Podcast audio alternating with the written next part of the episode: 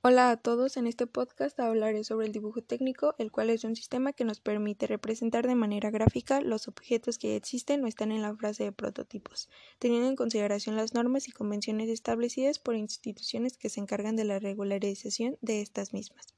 Dentro del dibujo técnico está la escala, que es un término que se utiliza para designar la relación matemática que existe entre las dimensiones reales y las del dibujo, que representan la realidad.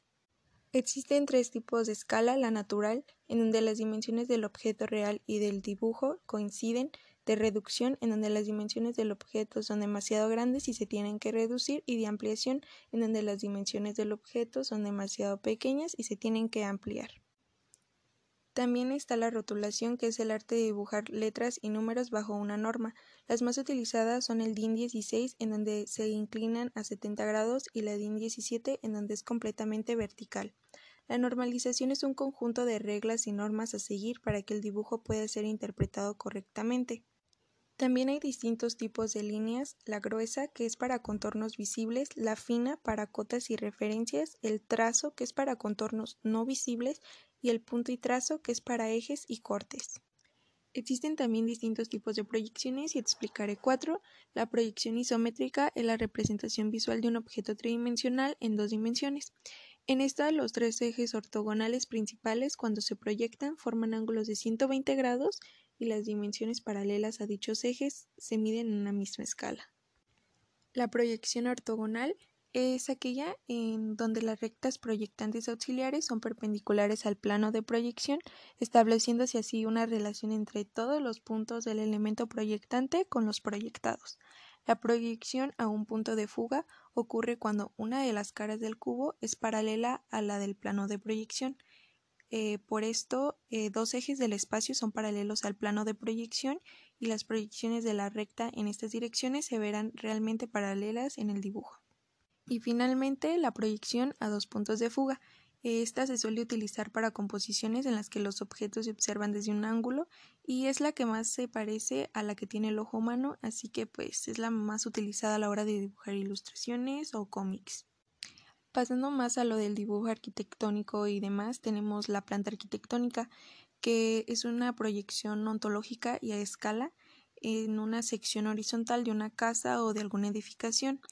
Esto quiere decir que es la figura que forman los muros a una altura determinada o bien utilizando recursos gráficos para permitir la representación de estos y otros elementos arquitectónicos. Esto se diferencia por las líneas de grosor o por elementos sobre el corte. También está la nomenclatura arquitectónica, que se, se, trata de un conjunto de letras, símbolos y tipos de trazos que se disponen en el dibujo con el fin de leer y entender rápidamente de qué se tratan los cuerpos geométricos y las relaciones destacables que mantiene.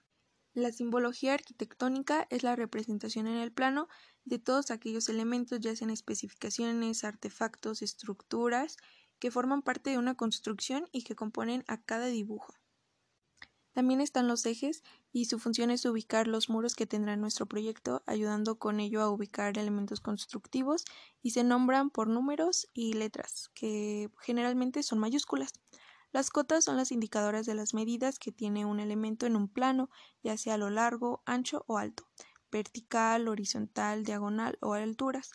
Constan de un número que indica la cantidad de centímetros o metros en una línea que marca los límites de dónde a dónde se va a marcar y que se está midiendo. Dentro de un plano arquitectónico hay más elementos como los constructivos. Dentro de estos podemos encontrar los muros, columnas, proyecciones, azoteas y techos. También está el mobiliario, que son como los sillones, las camas, la ambientación, cómo está el ambiente, los árboles, la vegetación y demás, las líneas de sección, los niveles de piso, puertas, ventanas, rótulos, ingresos y salidas y proyecciones y líneas de corte.